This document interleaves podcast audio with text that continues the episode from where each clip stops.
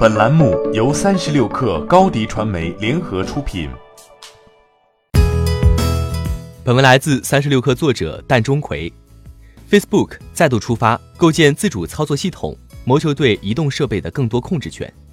十二月二十号消息，外媒称，Facebook 委托微软 Windows NT 联合开发者马克·卢科夫斯基从头开始为其构建自主操作系统，表示不希望其 Oculus 或增强现实眼镜等硬件受制于谷歌，因为他们都依赖于后者的安卓操作系统。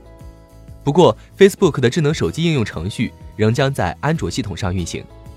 Facebook 硬件副总裁安德鲁·博斯沃斯称。我们真的希望确保未来的增长空间，但不能相信市场或竞争对手能确保这一点，所以我们要自己来做。事实上，Facebook 始终对不得不依赖竞争对手的软件感到恼火，这些竞争对手中就包括苹果。其 CEO 蒂姆·库克曾多次就隐私和数据收集问题抨击 Facebook 以及马克·扎克伯格。其次，Facebook 在2013年就开始谋求操作系统巨头手中夺取对移动设备的更多控制权。此前有媒体报道，Facebook 在2013年左右参与了代号为“氧气”的秘密项目，在必要情况下，该项目将帮助 Facebook 在 Google Play 应用商店之外分发安卓应用程序，但最终以失败告终。HTC First 和 Facebook Home 项目也随之搁置。但是 Facebook。对于硬件的努力没有停下，他在公司总部以北的柏林格姆为 AR/VR 团队设立了新的办公室。这个占地超过六百五十平方米的空间可容纳大约四千名员工。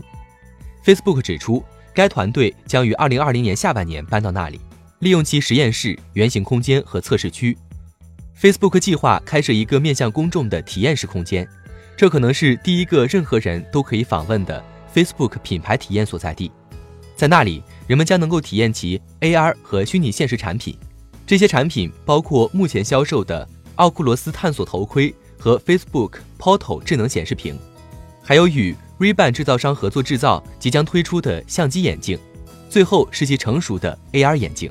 Facebook 指出，这项工作的重点是 AR 眼镜需要什么。该公司现在正在探索所有的选项，包括可能与其他公司合作。或者专门为 AR 构建定制的操作系统。除此之外，Facebook 正在考虑在柏林格姆办公室内建造真正的零售空间，让人们先体验，然后再购买其硬件产品。外界认为，这将是 Facebook 仿照苹果和微软建立自有品牌零售店迈出的重要一步。欢迎添加小小客微信，xs 三六 kr，加入克星学院。每周一封独家商业内参，终身学习社群，和大咖聊风口、谈创业，和上万客友交流学习。高迪传媒，我们制造影响力。商务合作，请关注新浪微博高迪传媒。